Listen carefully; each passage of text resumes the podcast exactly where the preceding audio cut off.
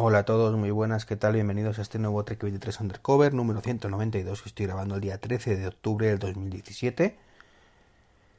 Así que nada, bienvenidos a este viernes, después de Fiesta de la Hispanidad, donde desgraciadamente hubo un pequeño problemita con un avión y, y bueno, un, un fallecido que fue el piloto, que desde aquí el pésame para toda su familia que lamentablemente pues falleció en el, en el accidente al intentar aterrizar y bueno, no sé si hubo un problema técnico con el avión o qué, pero por lo parece ser que el hombre en vez de eyectar para salvar su vida, pues prefirió morir en el intento de salvar a otras vidas, ya que pues si no se, estrellaría probablemente contra una urbanización. Así que bueno, esa es la nota triste de, del día de ayer, que esperemos que, que no se repita. Bueno, en este podcast os quiero comentar dos cosas, dos cosas muy rápidas. Eh, lo primero es ayer mis aventuras y desventuras con un Windows. Son de esas cosas que de vez en cuando me va a la marcha. Algún familiar me pide por favor que si le puedo formatear el ordenador o alguna cosa de estas y bueno, pues uno que no sabe decir que no, acepta sin recordar lo que eso supone. Concretamente un ordenador de hace unos cuatro años, un i5, o sea, una gama media, con 4 GB de RAM, que para hace 4 años está muy bien. O por lo menos no estaba mal. Es una cosa que no ha crecido mucho. Ahora este año están empezando a aparecer de 12 y demás, pero hasta ahora han estado entre 4 y 8, o sea, tampoco era tan, tan raro. Bueno, pues a las 12 más o menos me puse con ello. Era un equipo que venía con, con un Windows 7 y, y que además eh, no, era un ordenador que le, quien les habían regalado y bueno, pues venía con el usuario anterior y todo el rollo y quería que se lo formateara. Entonces, bueno, pues directamente metí el CD que tenía de Windows 8, Windows 8.0, que es el último sistema operativo que, está en un PC, cuando tenía PC. Y nada, pues se lo puse a instalar, como digo, a las 12. Bueno, pues pasaba el tiempo, se instaló, bajando las actualizaciones, reiniciame, baja más actualizaciones, vuelve a reiniciarme, ahora no detecto actualizaciones disponibles, digo, bueno, pues nada, voy a decir a, que se instala el Windows 8 de la tienda, 8.1, perdón, no disponible, que tengo que bajar otras actualizaciones que no me detectaba, vuélvete, vuélvete a, a poner a buscar actualizaciones, otra vez otro reinicio, y otro más, y otro más. Creo que era la hasta por la tarde no, pude por fin ponerme con el 8.1 otras tantas actualizaciones después ya por fin me dejó bajar el Windows 10 el caso es que me puse con el ordenador a las 12 de la mañana y creo que se terminó de instalar el Windows 10 como a las 9 o 9 y pico de la noche. Calcular horas. 7 horas y pico para instalar un Windows mortal. Mortal, mortal, mortal, pero mortal. Muy mortal. Y uno se pone a pensar y dice, jo, esto, esto en el Mac hubiera sido nada, una hora como mucho, dos horas si me apuras, porque claro, el problema que hay aquí es que Windows tiene actualizaciones incrementales. Y eso significa que para bajarte la 1, bueno, por ejemplo, la 8.1.4, primero tienes que bajarte la 8.1.3, antes la 8.1.4.2 y ante la punto 1. Y así con todo. Un auténtico despropósito y un auténtico desastre. En Mac, sistema operativo. El capitán, por poner un ejemplo. Te lo descargas, te lo instalas. Como mucho actualizas a la última versión. Sea cual sea la que instalas, la última versión. Te metes en la tienda, High Sierra, descargar. Punto pelota. Y ya está. Tan complicado es esto, Microsoft. De verdad, tan complicado es. Que tengo que tirarme 7 horas y pico instalando un puñetero Windows. Y como digo, no era un ordenador especialmente lento. Que, hombre, que no era un pepino de última generación, pero no era un ordenador lento. Mortal. Mortal. Y esas cosas son las que me revientan, las que hacen que diga, ¿por, ¿por qué? ¿Por qué? ¿Por qué tengo que, que hacer estos favores? Si yo soy feliz con mis ordenadores Mac, no tengo estos problemas. Y hablando de infelicidades, hoy toca hablar del coche. Hace tiempo que no hablo del coche y creo que ya ha pasado un tiempo suficiente como para poder deciros todas las cosas que no me gustan del coche. No son muchas, eso es cierto, pero creo que comenté algunas en su momento. Pero bueno, ya que de vez en cuando me preguntáis qué tal el coche, pues os digo, el consumo bien, bien, teniendo en cuenta que consume gasolina, o zumo de dinosaurio, como lo llaman ahora.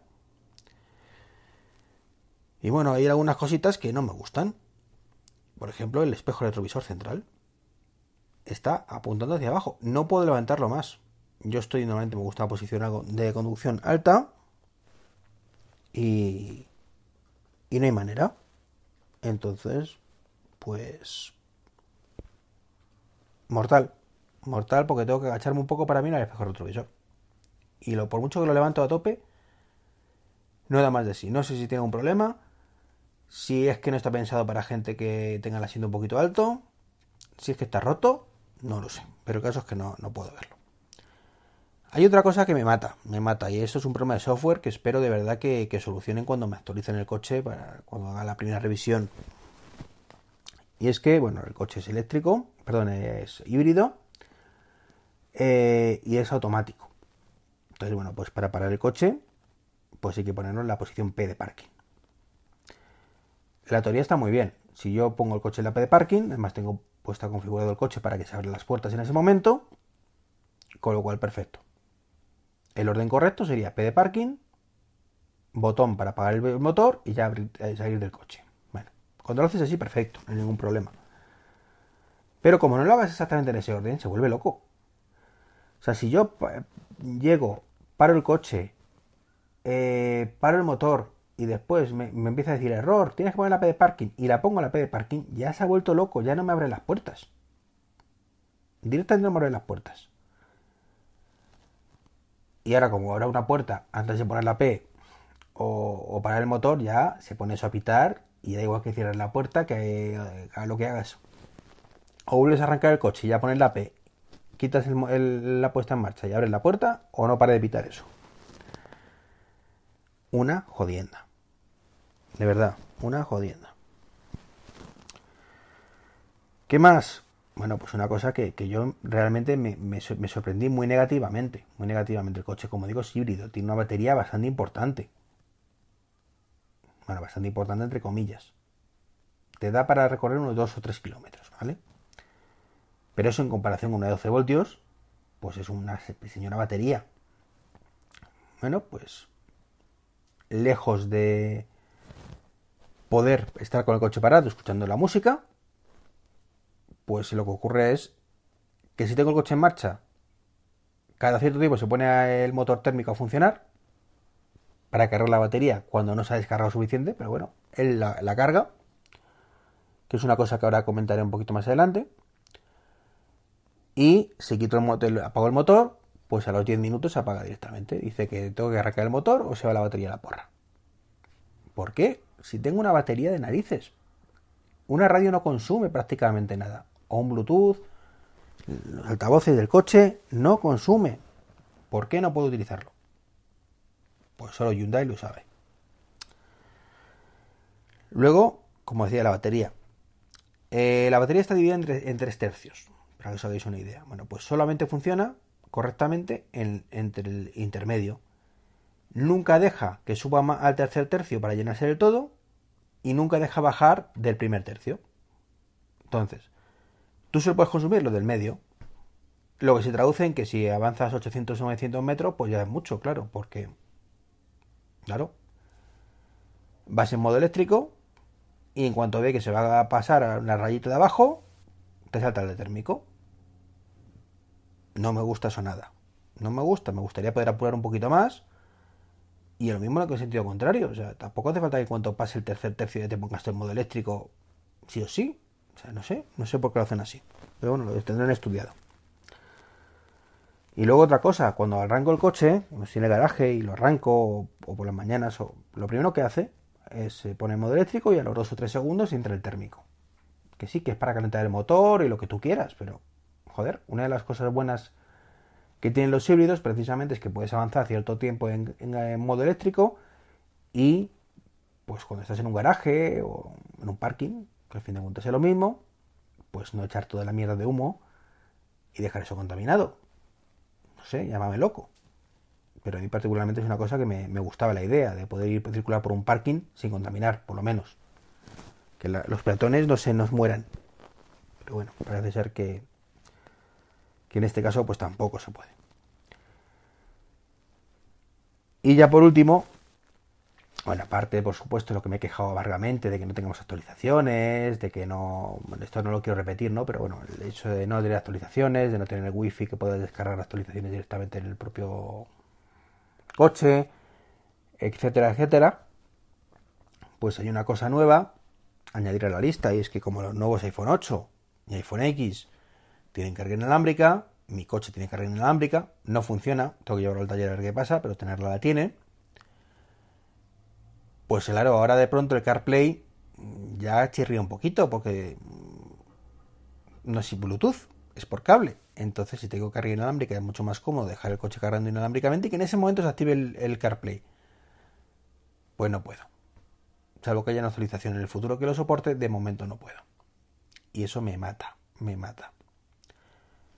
Mientras no había CarPlay, o sea, carga inalámbrica, pues me da igual, porque yo cuando llego al coche, cargo el coche, el reloj, el móvil, con lo cual pues lo conecto y ya se conecta el CarPlay. Pero claro, ahora que puedo utilizar la carga inalámbrica o podré utilizar la carga inalámbrica si finalmente me decido a dar el salto, pues tengo ese, ese problemita.